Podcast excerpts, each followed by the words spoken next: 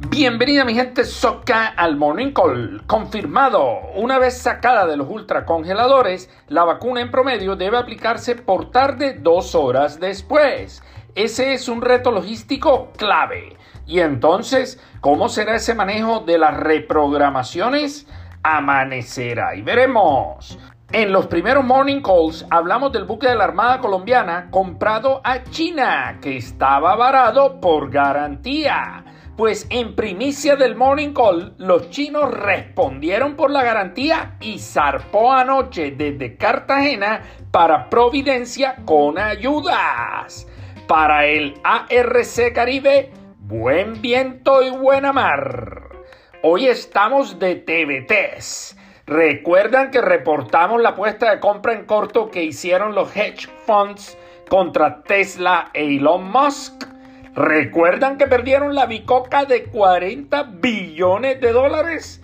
Ok, le apostaron a la acción de GameStop y están perdiendo de nuevo esta vez con los pequeños inversionistas. La acción de GameStop ha aumentado más del 300% en el último año. ¿Ganarán los fondos? No sé, Ernesto, no sé.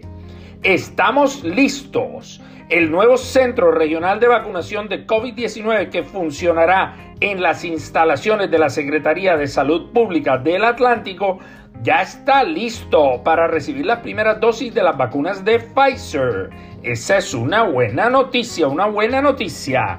La Armada de Colombia ubicó en alta mar la radiobaliza de emergencia que corresponde al buque de bandera boliviana Carmen 1, desaparecido en el mar a 107 millas náuticas de Cartagena cuando hacía una travesía de Panamá a La Guajira.